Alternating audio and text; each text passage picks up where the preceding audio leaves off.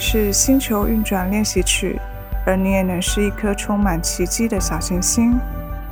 我是木克夏山，我喜欢分享觉知与智慧的故事，把爱与陪伴的讯息从星际宇宙的这端与你展开心灵对话，将能量传递给你。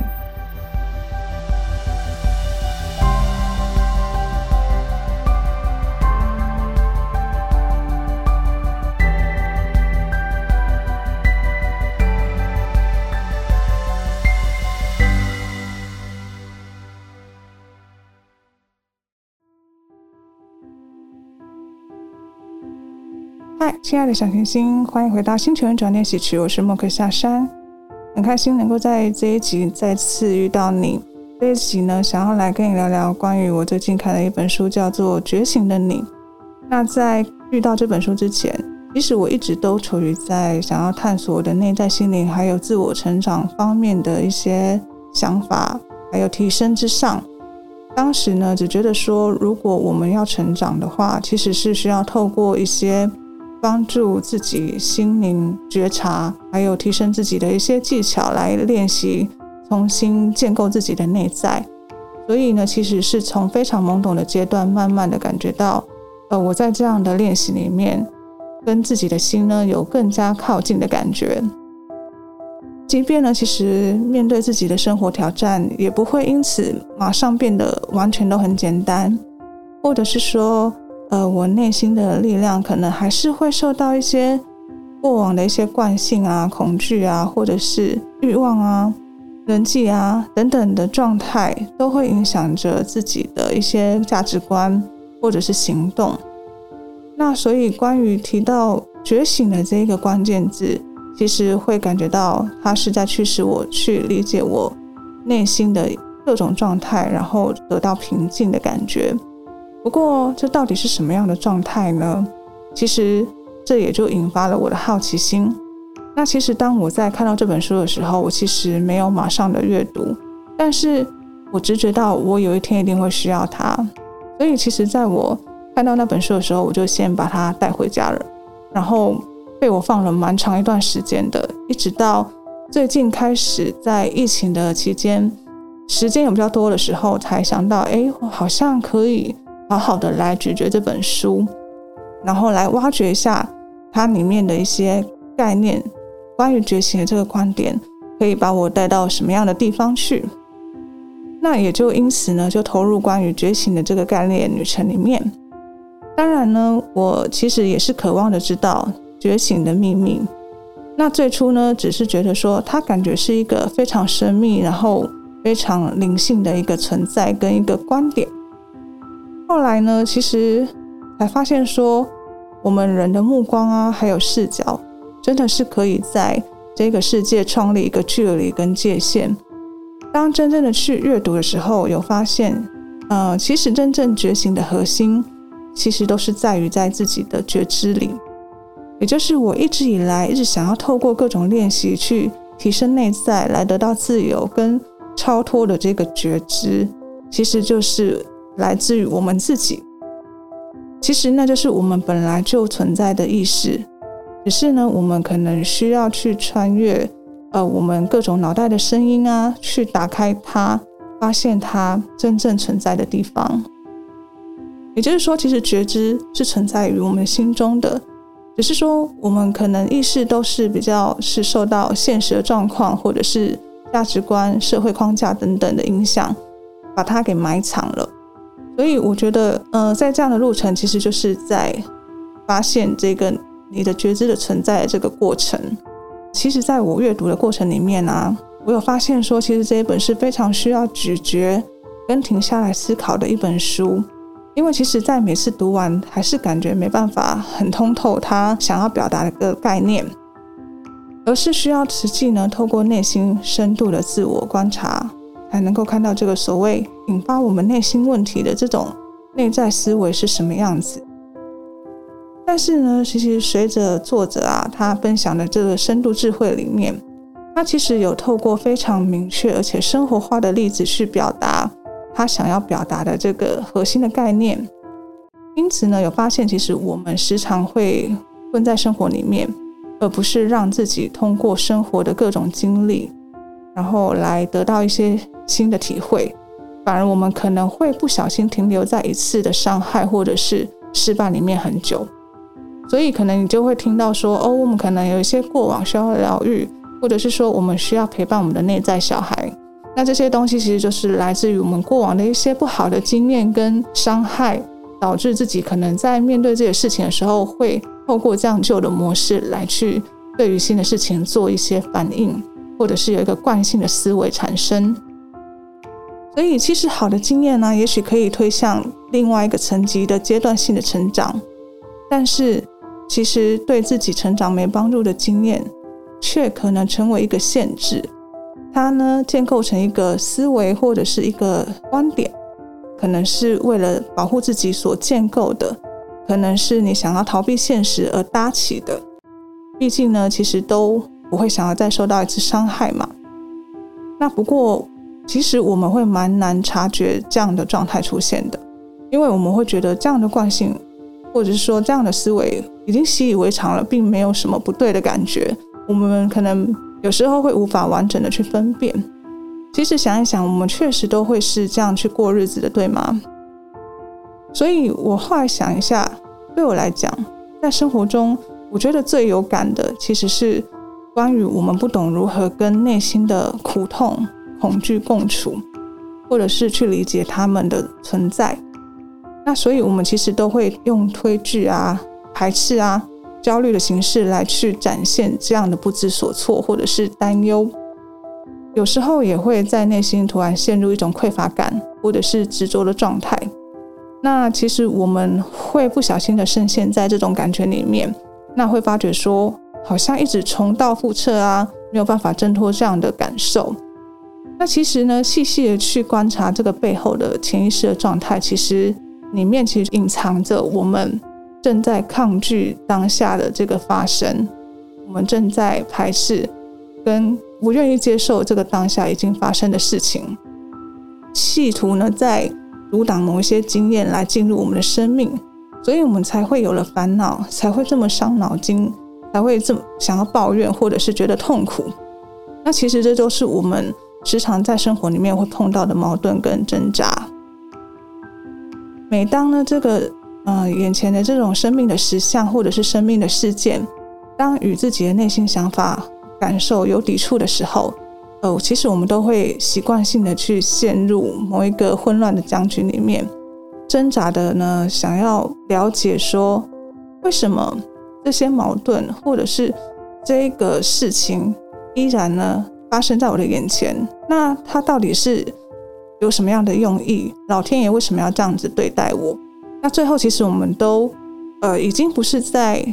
注意到这件事情的发生了，反而是变成是在跟自己过不去，然后跟自己的内心在对抗。其实就没有办法接受真实的回归，或者是勇敢的着手去改变，变成是说我们可能就一直陷在抱怨啦、或者是。觉得没有办法理解的这个状态里面，那就变成是说，可能在行动上面也会不会有想要改变的动机。那其实那过不去的是我们过往所受到的经验，或者是得到的价值观与印象所建构的。那某一些记忆深植在内心里面，可能就会形成一个伤害，一个你不想回忆的事情，等着我们在接下来的每一个生活阶段里面。去被重整、被突破，所以其实当我们面对到可能比较类似的经验的时候，其实这些都是一些我们需要去突破的一个课题。那我们其实思维上我都会觉得说，事情会随着时间过去，我们会没事的。可能相对的，别人安慰你的时候，你也会常听到这样的一句话，但是可能会没有发现说，其实，在这些没有被理解啊、重新被接受的经验。在你重新遇到新的事情、新的经历的时候，那些在心里面所扎的根，其实已经在你的看待的方式还有观点之上，已经形成了一个惯性的脉络了。其实就会发现说，你可能在遇到某一个特定的状况里面，你总是会觉得使不上力，或者是少了自信，或者是有想要逃避的一个倾向，因此呢，会产生恐惧跟压力等等的状态。其实呢，造成问题与压力的不是生命事件的本身，而是我们对生命事件的抗拒。所以，我们光面对自己的恐惧跟压力的时候，其实就需要花费相当多的能量去对抗这些情绪的经验。我们本来就没有办法很轻松的看待所有事情的发生，但是如果说，呃，每一个选择开始有了一些困难，其实我们最后都会比较倾向去朝比较熟悉的，或者是不用冒险的那个方向走。尽管说内心会知道，呃，我们这个选择可能会退回到原本的位置，可是呢，我们所处的这个决定就比较像是因应情绪而做的，而不是针对事情的发生本身的处理，而是个人情绪问题的处理。在觉醒的路上，接纳呢，其实就是一个要面对各种生命事件要做的一个重要的练习。接纳其实就是放下。接受事件的发生，接受事情的实相，那也接受说，其实我们真的没有办法掌控事情应该怎么发生。那那些挣扎、那些抗拒的意义，其实也没有太大，只有放下执念跟痛苦，将意识呢可以保持一个中立的态度，去观察它的发生，去感受这些经历，而不再只是受到我们脑海中的言语啊，或者是。惯性的情绪而支配着，那其实接纳就是让内心找回平静的一个重要过程。光这一个练习哦，其实就非常需要极大的觉知来去帮助自己达成这件事情。那这背后其实隐含着我们需要透过反思、检视、面对、理解等等的方式，来去整理跟帮助自己，能够用更冷静、更觉知的角度去观察。整个实相的发生的状况跟细节，所以其实接纳啊，不是消极的面对，反而是积极的在接受生命事件的实际的这个状况，让自己呢不会落入这个情绪的陷阱，造成我们的能量的耗费，可以在比较平静的心境里面，有余力的去处理事件本身需要解决的事情，透过智慧来去决定自己的选择，等于是说。可能就不再只是怨天尤人了，而是把精力放在我们面对这件事情的时候，该要做什么样的态度，或是产生什么样的行动，将这个精力放在这个上面。其实，在真正觉醒的开始之时呢，你会发现，其实这一些情绪性的恐慌跟迷茫，会在我们每一次受到生命事件触动的时候，可能就又开始蠢蠢欲动了。那我们需要在这个过程里面，透过觉知来去发现这些无意识的状态是怎么样透过你的思考、你的观点、你的信念，偷偷的伸出你他的触角，捆绑你的思维跟自由。所以，其实我们可能需要去停止对于抗拒生命事件的这种挣扎啊，或者是排斥啊。我们需要保持观看的角度，来看看恐惧怎么样造就自己前进的脚步变得缓慢。那其实。恐惧在内心深植有多深，可能深到我们自己都不太相信自己可以办得到。这就是对我来讲，呃，目前我发现我被捆绑的这种沉重的框架就是这样造成的。关于这本书里面，嗯、我可能就特别想要分享觉醒的这个智慧。那其实他整本书想要提到的概念，其实就是练习接纳，从限制与封闭中解脱。然后得到内心的平静跟自由。其实我们在探索整个心灵的过程里面，无论是面对各种经历，或者是你想要处理的各种情绪等等，基本上其实就是想要像这个觉醒的概念一样，我们想要找到内心的平静跟自由。从刚才提到的关于觉醒的这个智慧里面，我归纳了三点来跟你分享。第一个就是。接纳生命事件，将封闭的心打开，然后让自己放松。其实我们有时候会对于事情发生看待可能会比较严肃，因为毕竟我们有一些过往的观点影响自己的看待方式嘛。反而呢，可以开始让自己练习放松看待各种事物的发生，然后接受跟练习放下。其实它就是呃，我们心灵。主题里面常讲的臣服这件事情，也就是停止抗拒，降低引发情绪的经验，让自己的能量耗费呢可以被减少，可以将精力放在更重要的问题本身之上。第二点就是超越限制，越过你在事物上加诸的限制。那其实我们会很习惯性的去控制事物，希望它可以达到我们预期的状态。那我们会需要费心的去建构一个框架。那这个框架呢，可能包含我们的价值观啊、原则啊、信念啊，还有目标。那你会希望生命可以依照自己的步调来去平衡，走在对的路上。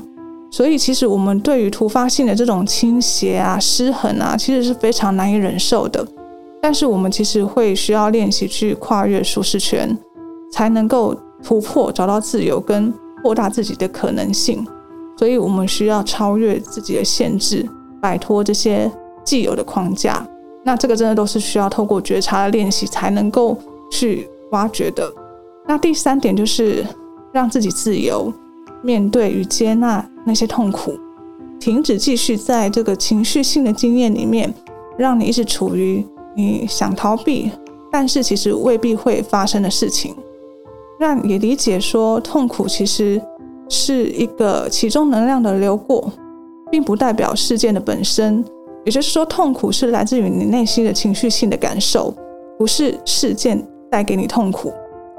所以呢，可能就可以避免因为逃避而封闭自己体验生命的这个乐趣。也就是说，有痛苦你才知道所谓快乐的感觉嘛。这都只是一个经历而已。那这就是一个生命必然的旅程。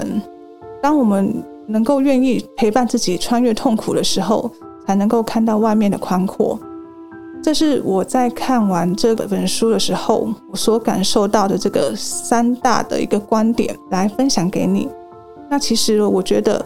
这个书中的观点都是相通的。只要